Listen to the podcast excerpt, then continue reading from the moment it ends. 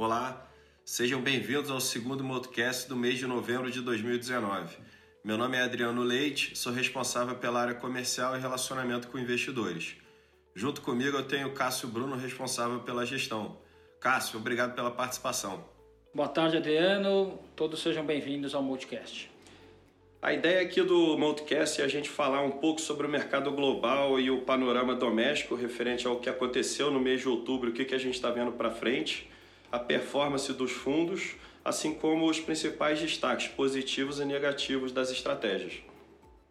Bem, Cássio, vamos então começar falando aqui sobre é, cenário, começando sobre o cenário global, né?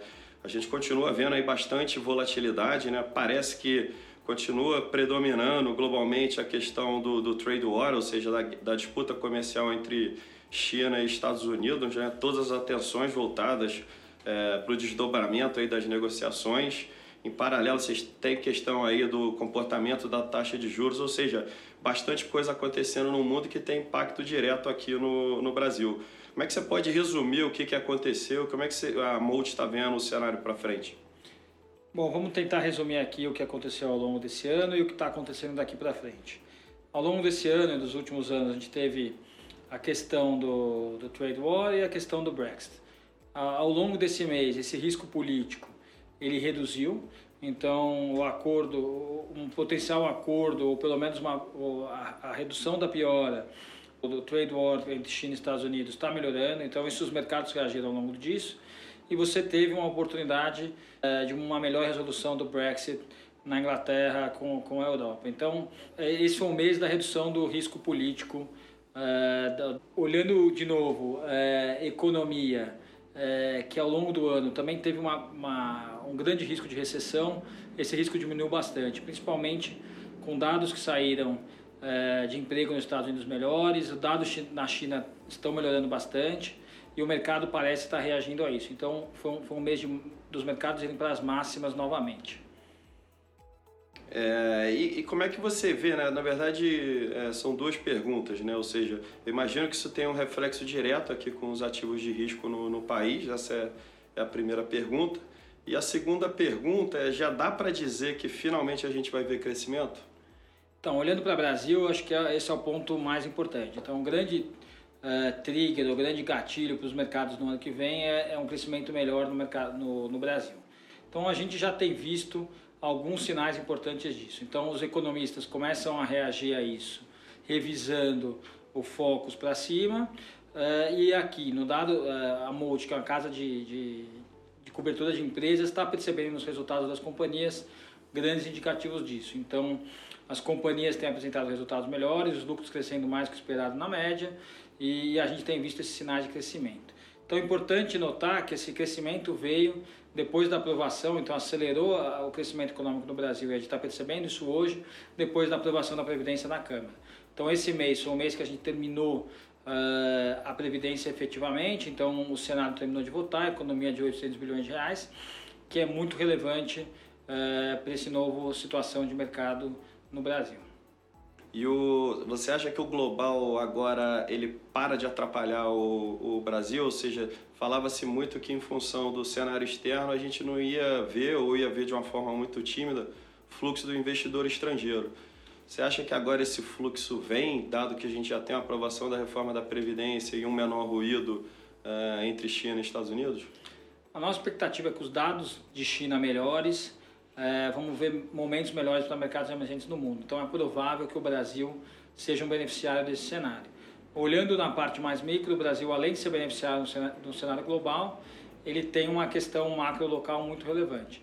Então, além das reformas, da reforma da Previdência que a gente já comentou, a gente espera que a reforma administrativa que está sendo gestada aí no, no governo seja bastante positiva, além de uma série de outras reformas que devem ser anunciadas aí nas próximas semanas. Legal, Cássio. Importante a gente entender a dinâmica do, do mercado lá fora e aqui no Brasil, até porque é, os dois próximos pontos que a gente vai falar, primeiramente do resultado dos fundos, ou seja, do, do retorno das três estratégias, do Equity Hedge, do FIA e do Long Bias, e depois, posteriormente, a gente vai entrar um pouquinho no detalhe, entendendo onde que a gente ganhou e perdeu dinheiro. Bom, vamos começar falando aqui do retorno das estratégias, né? começando pelo Equity Hedge. Multicapital Equity Head. É, no mês, o fundo apresentou um retorno positivo de 0,66%, ou seja, 0,66%, versus um CDI de 0,48%. E no ano, o retorno da estratégia está em 8,17% versus um CDI de 5,17%. Multicapital FICFIA. Já o Multi-Ações, né, a nossa estratégia comprada em ações, apresentou um retorno no mês negativo de 0,33% versus um Ibovespa positivo de 2,36%, enquanto no ano a estratégia está com um retorno positivo de 26,63% versus um Ibovespa positivo em 22%. Multicapital Long Buys. E finalmente, a estratégia Long Buys apresentou um retorno no mês positivo em 0,78% versus um CDI de 0,46% e no ano, ou seja, na verdade desde o início, né, a estratégia começou em fevereiro desse ano, então no período acumulado a estratégia está com um retorno positivo de 9,97% versus um CDI nesse mesmo período de 4,33%. A gente agora vai falar um pouquinho sobre os pontos positivos e negativos de cada estratégia. Bom, Cássio, vamos então começar a falar um pouquinho aí sobre os destaques das estratégias, começando pelo Equity Red, que ela teve mais um mês bom. É, o que, que você poderia destacar, chamar a atenção do lado positivo, assim como do lado negativo? Bom, o destaque positivo esse mês vem do setor financeiro, então teve, teve oferta do Banco do Brasil, a gente se aproveitou do retorno negativo que o banco teve ao longo dos últimos meses e ficou muito barato, próximo de uma vez o preço contra o book value, então preço livre, e a gente aproveitou para montar uma posição bastante grande de Banco do Brasil. Então, um grande destaque foi Banco do Brasil comprado e a gente tem um hedge é, dentro da estrutura do banco que é BB Seguridade, na outra ponta. Então a gente, a gente ganhou bastante dinheiro no setor financeiro, especial no Banco do Brasil. Tiveram outras posições que foram muito boas no setor financeiro. É, e aqui vale também destacar que a gente tinha uma posição no Banco Pan-Americano desde a oferta que, que, que funcionou muito bem esse mês.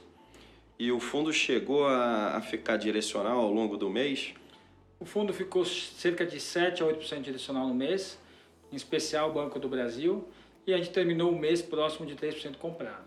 Aí um destaque negativo no mês, a gente é um resultado muito bom de iDuke em, em, admissions, né, em novos alunos, e a Croton não tão bom assim, e, a, e, a, e, um destaque também que a, a antiga Estácio, a iDuke, ela comprou a dona da IBMEC ao longo desse mês e o mercado gostou bastante. A gente aproveitou esse, esse, esse retorno negativo para aumentar um pouco a posição e a gente está mais posicionado nesse, nessa questão. A gente acha que o desconto de valuation é grande demais. Legal. Bom, agora indo aí para a estratégia de ações, né, para o multi-ações, é, apesar do fundo estar tá bem no ano, ele nesse mês ele não teve uma, uma performance tão boa, né? ou seja, a bolsa aí subiu cerca de 2,30, né? ou seja, o Ibovespa, e o fundo teve um retorno aí levemente negativo. Né? A que, que atribui o resultado desse mês, no mês de outubro? Então, esse é um mês que, particularmente, a gente é, teve algumas posições que, que não deram muito certo, é, especialmente a JBS. Então, a JBS é, ela veio funcionando, veio, veio performando muito bem ao longo do ano e nesse mês ela deu uma, ela realizou bastante. Então, nada que tenha mudado muito o cenário, mas o, a ação passou, passou por uma realização. O segundo destaque negativo no mês, que, que consumiu bastante do nosso retorno, foi a Cogni, assim como no, no Equity Hedge. A gente também tem uma posição em Cogni. Ela caiu por volta de 10% no mês, é, um pouquinho menos, e acabou machucando a gente. Então, é, o principal destaque foi é, o número de matrículas de alunos novos que acabou pesando no papel. Então, esses dois papéis foram negativos. O único destaque positivo que a gente pode comentar aqui é o Banco do Brasil, assim como no Equity Red, mas ele foi insuficiente para pagar a conta do que não deu certo esse mês. E a pergunta vale tanto para o destaque positivo quanto negativo, ou seja, teve alguma alteração, ou seja, o papel é, que performou bem, vocês aumentaram ou diminuíram, e, e os papéis que foram mal, vocês mantiveram, diminuíram, aumentaram, como é que foi? A, a gente vem aumentando, a gente veio aumentando a JBS ao longo do mês. Então a gente tem uma posição que, que oscilou entre 3 e 6%, que é o que a gente tem hoje. Uh, e a ação da, da Cogent aumentou um pouco ao longo do mês, vem aumentando devagar aí na, na oportunidade que o mercado vem dando. Uh, na outra ponta, que é o Banco do Brasil, a gente manteve, a gente aumentou ao longo do mês uh, e manteve o posicionamento para esse mês. Legal.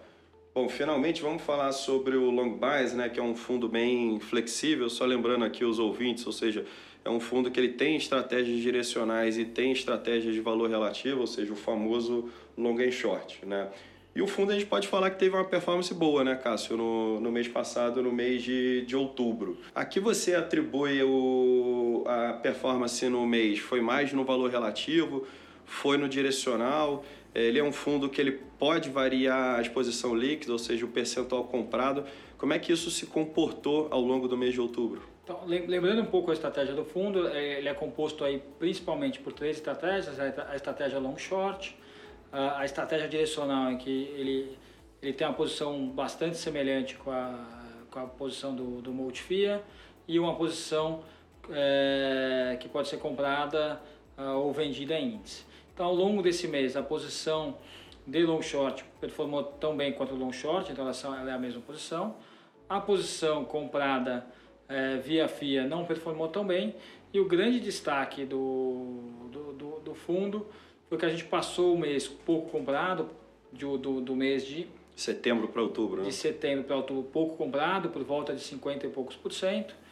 E à medida que a bolsa caiu ao longo do mês, a gente adicionou bastante risco e foi até 80% comprado. Então, a gente performou muito bem é, no net esse mês. Esse foi o grande destaque uh, do fundo no mês. Então a gente comprou muito bem e a gente passou agora, uh, nos últimos dois, três dias, reduzindo um pouquinho esse, esse net, indo para por volta de 70% hoje.